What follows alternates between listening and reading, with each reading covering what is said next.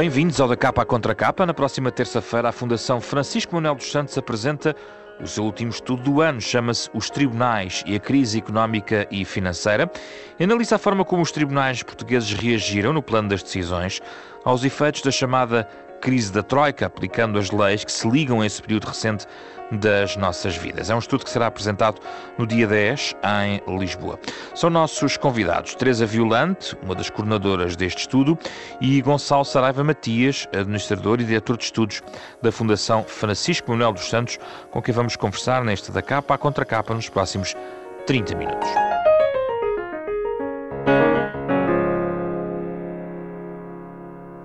Bem-vindos, Gonçalo Matias e Teresa Violante. É um gosto recebê-los aqui no nosso programa. No caso, Gonçalo Matias é uma repetição, portanto, também é da casa. Muito obrigado. Esta casa é também sua, o da capa à contracapa. Começo por si, Teresa, eh, para explicarmos um pouco eh, o que é que está na base deste estudo. No fundo, eh, foram analisar a legislação que foi produzida ou a forma como ela foi aplicada na sua ligação ao programa de assistência financeira e à crise económica financeira? Eh, as duas vertentes foram analisadas. Portanto, a nossa curiosidade inicial era saber de que modo é que um evento tão transformador da sociedade, da economia, eh, do modo como nos organizamos uh, coletivamente, teve impacto no discurso dos tribunais, que são, por, por regra, atores com especificidades próprias ao nível do, do seu discurso no que diz respeito à permeabilidade a influências externas, de eventos externos no modo, nas suas decisões e no modo como proferem as suas decisões. E, portanto, para fazermos esta análise, que é uma análise muito vasta, tivemos que, naturalmente, considerar também os efeitos que a crise produziu ao nível do sistema normativo. Portanto, esse, essa foi primeiro, o primeiro ponto da análise.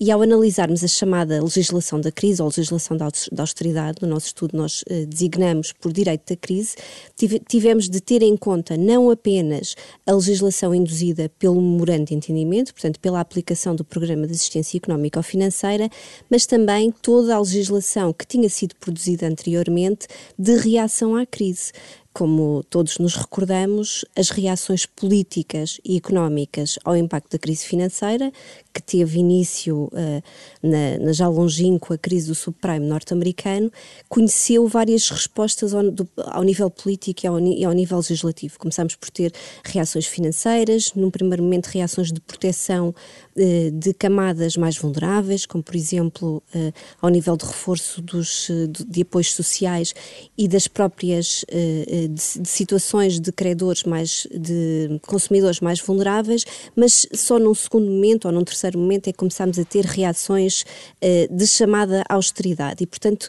fomos fazer esse, esse, esse, esse processo de arqueologia histórica, compulsámos também a legislação produzida no âmbito dos famosos PECs, PEC 1, PEC 2 e PEC 3, uh, e depois então a legislação produzida no âmbito do Programa de Assistência Económica ou Financeira. Portanto, apesar de ser uma análise focada nas respostas dos tribunais, tivemos também em conta e tivemos de fazer uma análise sistematizada do impacto que a crise teve ao nível uhum. do próprio sistema legislativo português. Vamos sistematizar algumas das conclusões e pedir ao Gonçalo Matias que vá tomando as notas em relação a esta matéria. Vamos perder aqui algum tempo porque temos que, de facto, explicar algumas das conclusões, são muito interessantes. Uh, uma das questões, uh, Teresa, que eu achei interessante, na, ou acho interessante neste estudo, é que a legislação, no tempo da austeridade, na maioria uh, está no direito público, quando a maioria das decisões judiciais acabaram por surgir no direito privado. Como se explica isto? Um, há várias razões que concorrem para a ocorrência desse fenómeno. Enquanto, se olharmos para essa questão do ponto de vista interno, do ponto de vista jurídico, é bastante curioso percebermos que, apesar de haver um impacto eh, ao nível da produção legislativa muito forte no direito público, o impacto quantitativo, eh, portanto, ao, ao, nível do número de decisões preferidas, foi, como disse, eh, no campo do direito privado. O que, por um lado, eh, eh nos faz eh, concluir que o direito privado, apesar de ter sido sujeito a, a um menor número de reformas eh, legislativas, eh, foi muito chamado, foi muito convocado para resolver questões resultantes da crise. O que, sendo um, um, ramo do direito tradicionalmente mais, eh, com, com, raízes históricas muito mais antigas, nos mostra que contém no seu sistema mecanismos apropriados a lidar com eventos desta natureza, com eventos imprevisíveis, com impactos muito profundos, mas o próprio sistema jurídico contém cláusulas aptas a serem convocadas e a lidar com este tipo de imprevisibilidade. No campo do direito público, é natural esse aumento da produção legislativa. Basta pensarmos que, eh, no plano da resposta política, os atores eh, políticos nacionais e internacionais, supranacionais, foram eh, convocados a atuar de um modo muito urgente e muito rápido para conseguirem eh, lidar com a escalada da crise das dívidas soberanas, no caso da crise da zona euro, e, e, e, basicamente com o grande elefante que estava na sala, que era salvar mesmo o euro, isto no caso da crise da zona euro. Mas na questão das decisões, eh, é interessante ver no estudo quando olhamos para, de facto, a, a, área, o território que é aqui afetado, quando falamos, por exemplo, de, um, de 22% das ocorrências dizem respeito à insolvência, estamos a falar do território das empresas, não é? é exatamente aquilo que tem a ver com, com, com o direito privado, muito mais do que outras circunstâncias. Eu, só para dar aqui alguns dados que estão no estudo, 22% das ocorrências em matéria de insolvências, depois eh, quase 11% na matéria tributária, 10% nos contratos, 7,8% nas relações laborais, o que de certa maneira também me surpreendeu. Um, o que é que gostaria de acrescentar em relação a esta maioria das decisões preferida pelos tribunais nesta altura? Nós, enquanto uh, espectadores e, e, e, também vítimas do processo de crise, te, uh, observamos um maior mediatismo do impacto da crise no plano político, no plano público, uh, aliás. Mas depois fomos, vamos ver que os tribunais, o grosso das questões com que foram confrontadas foram no âmbito do direito privado. E, por um lado, podemos já por aqui perceber que uma coisa é o mediatismo e o impacto público das questões e outra coisa é o dia a dia dos tribunais e o dia a dia uh, dos problemas e dos litígios uh, que, os chamais, que os tribunais são, são chamados a decidir. Uh, o que de facto a nós induziu-nos alguma perplexidade, porque tínhamos uma intuição inicial de que se tinha havido transformações legislativas tão profundas no campo do direito público, seria uh, suspeitável que essas alterações legislativas catalisassem o maior índice de litigiosidade seja porque estavam em causa soluções muitas vezes que, que eram objeto de dissenso uh, muito forte, seja porque eram alterações muitas vezes aprovadas num curtíssimo espaço de tempo, o que também colocava riscos do ponto de vista da, da qualidade do próprio direito que estava a ser produzido.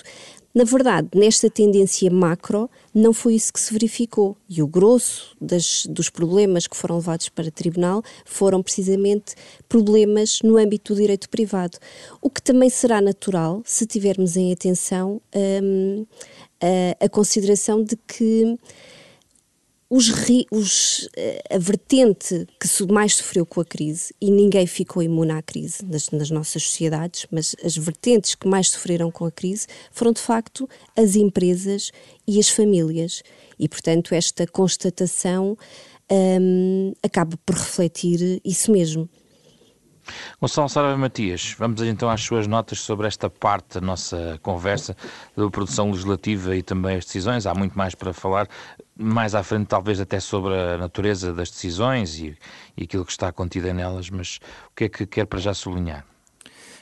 Eu gostava de sublinhar que este estudo é muito importante para compreender essa fase fundamental da vida portuguesa e da, e da sociedade portuguesa. Foi uma fase muito intensa nós eh, talvez eh, só agora comecemos a ter o distanciamento suficiente para analisar, e este estudo é absolutamente inovador, rigoroso, como todos os estudos da Fundação, e profundo, e permite-nos entrar nesse detalhe.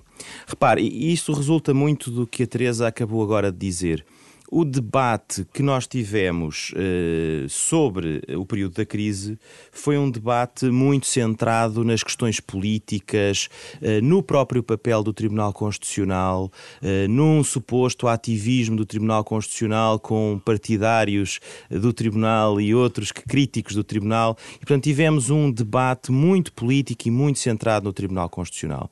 Nós não tínhamos tido ainda a serenidade para poder analisar em profundidade o os efeitos da crise nas decisões judiciais de todos os tribunais.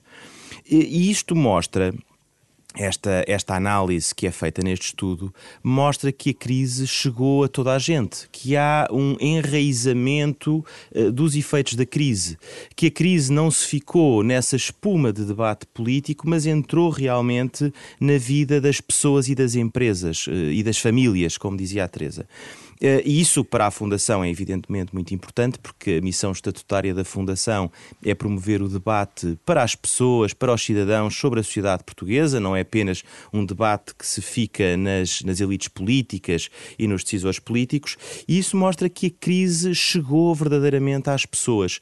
E aqui nós podemos analisar, quando chegamos às decisões dos tribunais, eh, podemos analisar a litigiosidade que ocorreu um, em todas as áreas do do direito. E esta prevalência estatística uh, de conflitos uh, judiciais uh, no direito privado mostra isso mesmo. É que a crise atingiu todas as áreas de, de intervenção, até o próprio direito da família. Temos aqui uma enorme incidência, por exemplo, no direito da insolvência, o que, o que se explica facilmente, porque a crise levou a que muitas empresas se tornassem insolventes e, portanto, tivessem de fechar portas, muitas delas. Mas e... menos nas relações laborais por exemplo.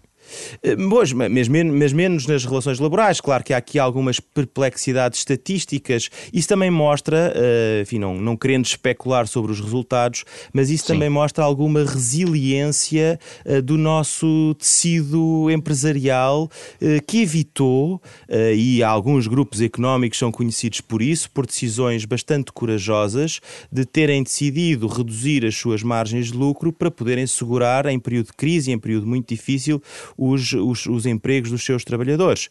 Eh, isso mostra aqui alguma resiliência. Mas, enfim, como dizia a Teresa, todos sofreram, não é? Os, os, os trabalhadores do setor público sofreram com cortes diretos nos seus salários e os trabalhadores do setor privado eh, com, certamente, reduções salariais e, em alguns casos, com o desemprego.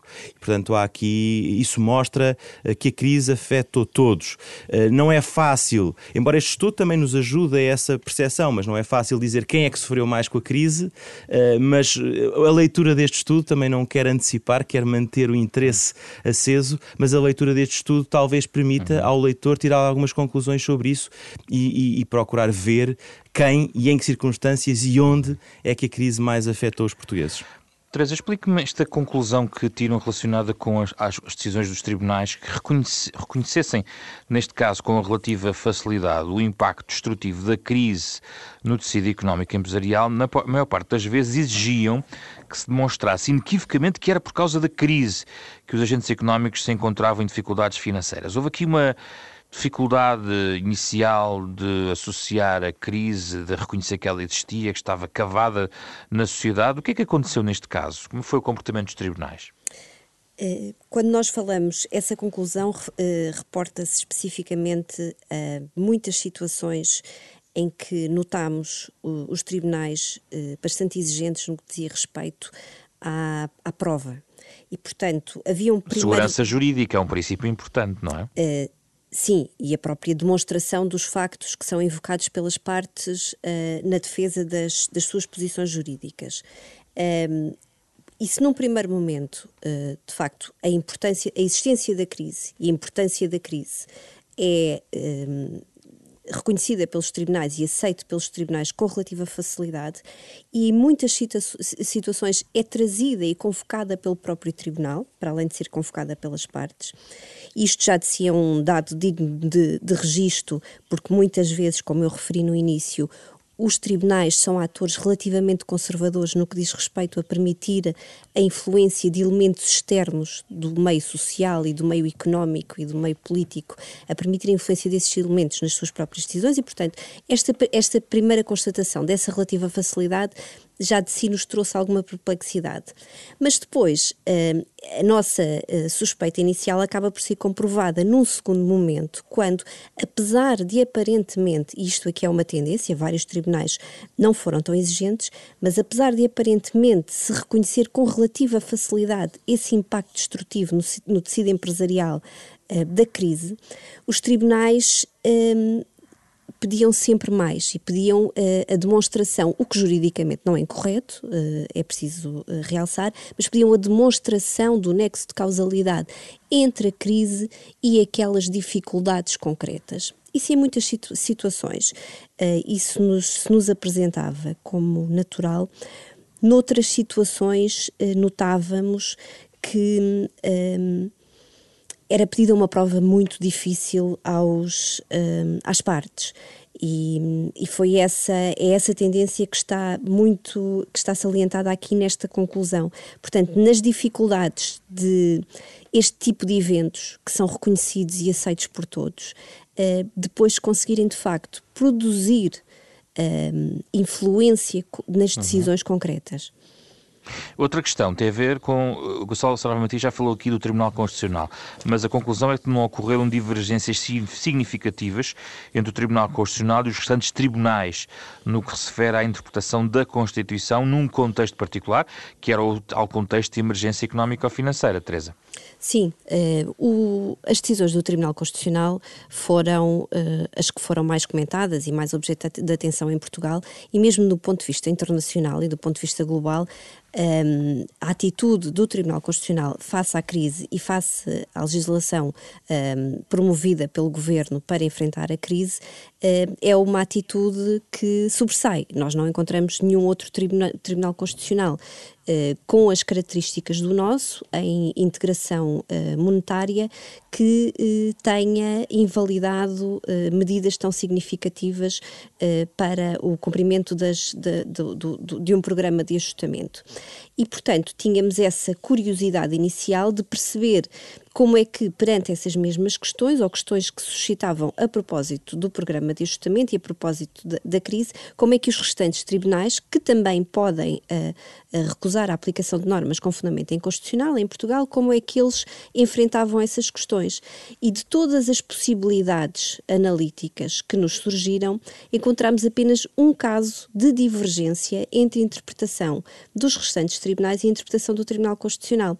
Portanto, em todas as situações, quer a situação se tivesse suscitado primeiramente no Tribunal Constitucional, por via das fiscalizações que foram suscitadas por uh, grupos da Assembleia da República ou pelo próprio Presidente da República, quer as situações se tivessem suscitado primeiro nos restantes tribunais, houve sempre convergência no que diz respeito à interpretação da Constituição, com uma exceção. Que eh, é a exceção que confirma a regra, como, como, se costuma dizer.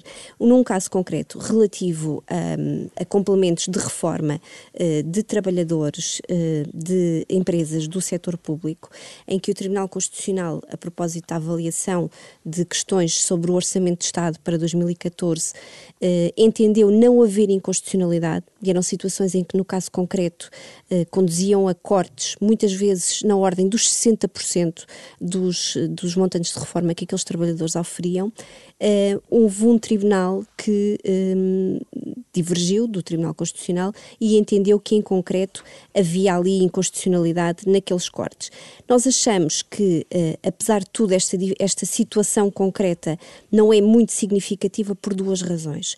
A primeira das razões é que os fundamentos que foram empregos por esse tribunal foram colhidos no próprio acórdão do Tribunal Constitucional, portanto, o Tribunal da Relação de Lisboa um, recorreu aos fundamentos dos votos de vencido, entre os quais o, uhum. o, o antigo Presidente do Tribunal Constitucional, o Conselheiro Sousa Ribeiro, eh, para divergir da opção da maioria, e por outro lado foi uma decisão preferida eh, já num contexto em que estávamos em franca retoma económica, portanto creio que em 2016 ou 2017, e portanto o próprio contexto eh, que envolvia a apreciação da situação concreta já era muito diferente, e por isso é que apesar de existir esta divergência, que não deixamos de assinalar, entendemos que ela não tem uh, um, que o seu significado deve ser objeto hum. desta contextualização. Isto, Gonçalo Serrano não vai em contramão da ideia de um protagonismo excessivo do Tribunal Constitucional, porque no fundo está em linha também com todo o ordenamento, toda a arquitetura uh, do ponto de vista das decisões.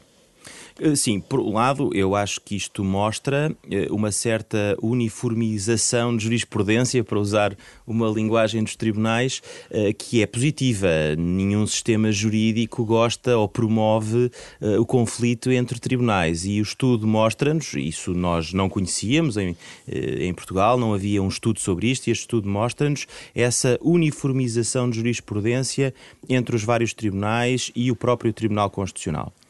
Por outro lado, eh, eu não creio que deste estudo se possa retirar uma conclusão sobre se o Tribunal Constitucional incorreu em ativismo judiciário ou não. Aliás, esse não é o objeto do estudo e não, e não, e não é possível retirar essa conclusão. Eh, eu sobre isso queria apenas dizer que eh, foi uma altura muito difícil em que o Tribunal foi convocado para uma função também muito difícil. Eu recordo que o Tribunal não intervém por sua iniciativa em nenhum processo. O Tribunal tem de sempre ser chamado a intervir em qualquer processo. E neste deixe caso. Deixe-me só contrapor aqui uma das conclusões. Um, segundo pode ler-se nas conclusões, o memorando da Troika foi significativamente utilizado pelos juízes para manifestarem discordância política com o programa de ajustamento, mas contudo as críticas nunca foram ao ponto de questionar a constitucionalidade desse programa de ajustamento. A Teresa estava aqui, Teresa quer...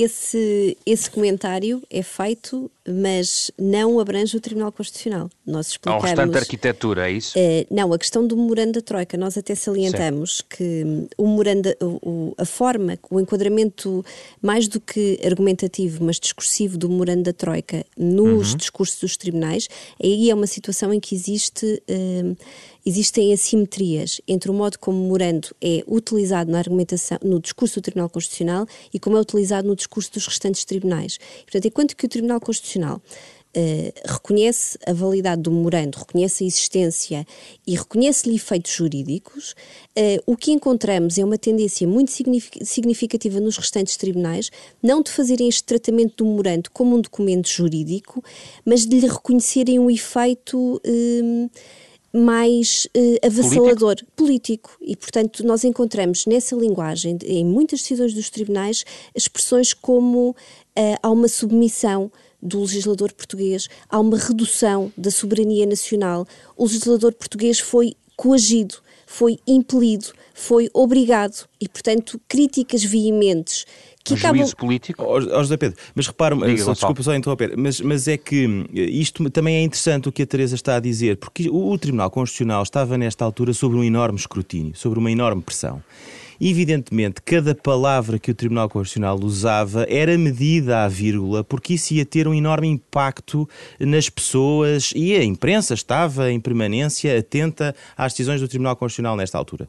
Uhum. Os juízes dos outros tribunais davam-se talvez uma maior liberdade linguística porque não uhum. tinham essa pressão, não menos, tinham menos foco mediático exatamente e portanto permitiam-se aqui e ali fazer comentários sobre uh, o memorando da troika, mas o o resultado, independentemente desses comentários que podiam ser feitos em, en passant, eh, numa ou noutra decisão, eh, o resultado final era sempre de conformidade com a lei, ou seja, o juiz aplicou a lei nos diversos casos, mesmo que pudesse discordar dela e mesmo que pudesse discordar dos seus fundamentos políticos. Eh, recorde-se, por exemplo, que muitas, muito desse debate político se dizia por vezes que os juízes não eram as pessoas mais isentas para julgar estes casos porque eles próprios estavam a julgar em causa própria, porque eram os Sim. seus salários que estavam em causa. Ora, este estudo vem mostrar-nos o contrário, que os juízes, apesar de evidentemente estarem uh, uh, zangados uh, com os fundamentos que ali estavam, sempre decidiram de acordo com a lei e aplicaram rigorosamente a lei. E a Teresa acha que é um comportamento normal dos juízes nesta perspectiva? Concorda com a análise de Gonçalo Matias? Sim. o Tribunal Constitucional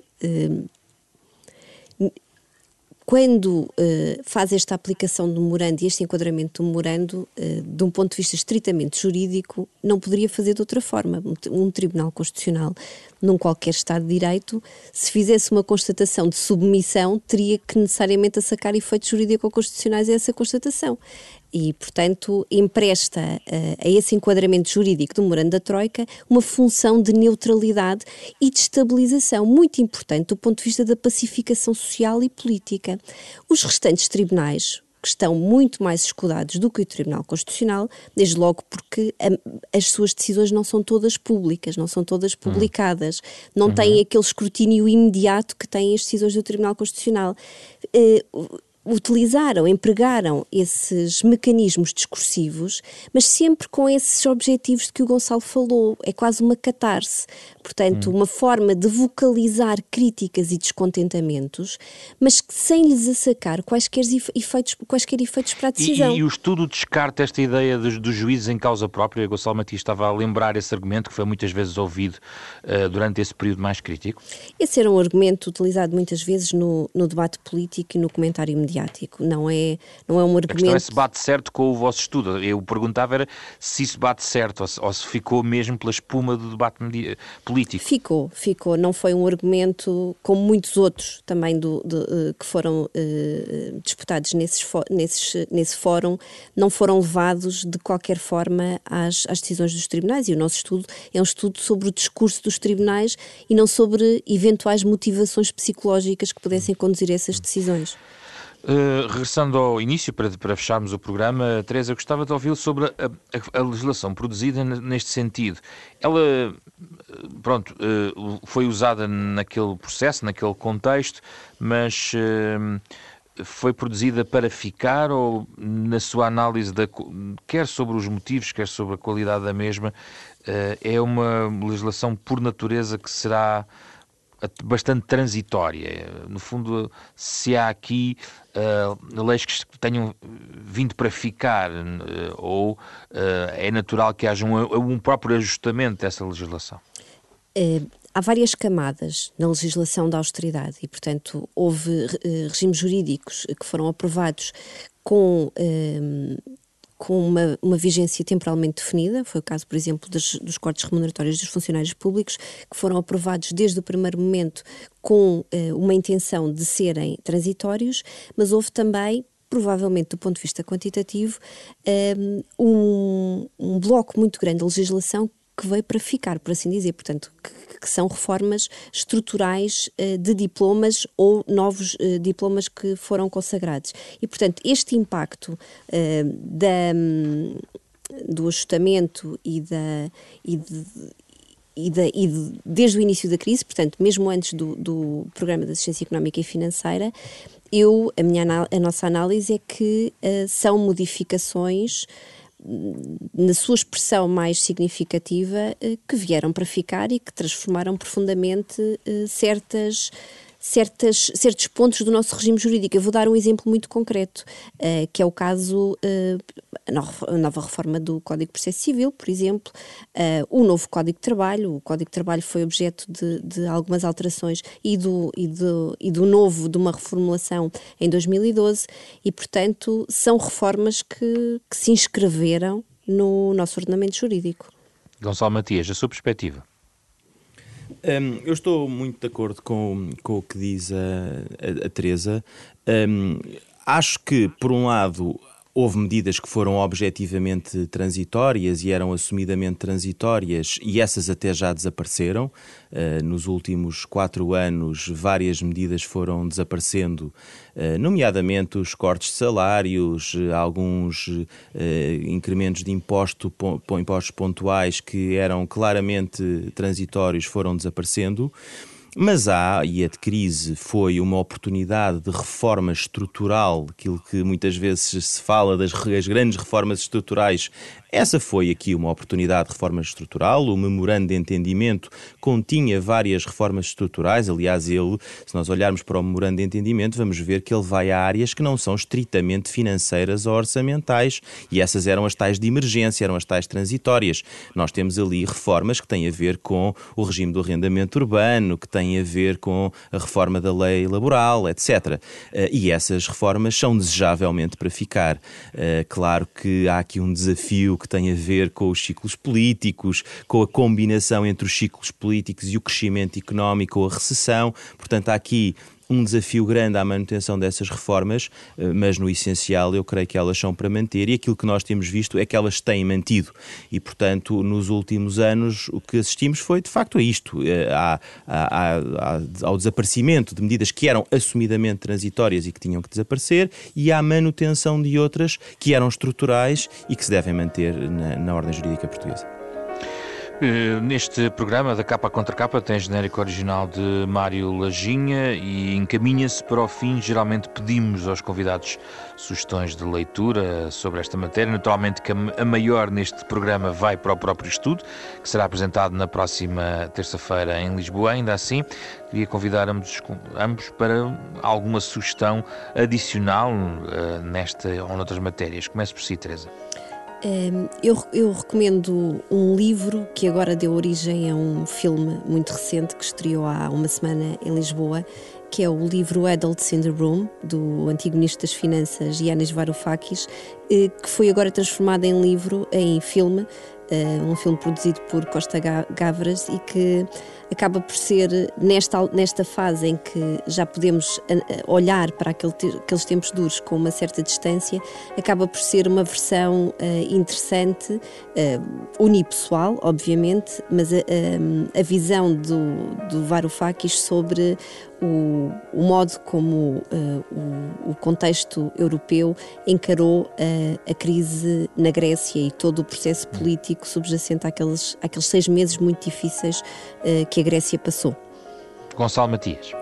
Eu, como não podia deixar de ser, vou sugerir um livro da Fundação que vai também ser lançado na terça-feira, eh, Constitutions in Times of Financial Crisis, publicado pela Cambridge University Press, eh, que é coordenado por Tom Ginsberg, onde, aliás, a Teresa tem um capítulo sobre Portugal e que faz uma panorâmica, um olhar panorâmico sobre justamente os efeitos da crise nas constituições dos vários Estados que ali estão analisados. É um livro em que participam alguns dos maiores especialistas mundiais mundiais nesta matéria, eh, que olha para alguns dos países mais relevantes eh, que mais sofreram em termos constitucionais durante a crise, Portugal entre eles, mas também a Grécia e outros, e portanto é um livro que será lançado em Lisboa, publicado pela Cambridge University Press e que eu acho que para quem tem interesse nestas matérias será muito importante. Gonçalo Matias, Teresa Violante, muito obrigado pela vossa disponibilidade para este capa à contra capa, um programa da Renascença em parceria com a Fundação Francisco Manuel dos Santos, que pode ouvir todos os sábados de manhã eh, na rádio ou sempre que quiser em podcast através das plataformas digitais habituais e também em rr.sap.pt. Uma edição que foi feita com o indispensável a, colaboração técnica da Cadena Copa em Espanha, em eh, Madrid, que agradecemos uh, para a efetivação deste programa e contou também com o apoio de André Peralta, Rui Glória, Ana Marta Domingos e José Pedro Frazão, que regressa na próxima semana com outro tema em debate neste da capa à contra capa.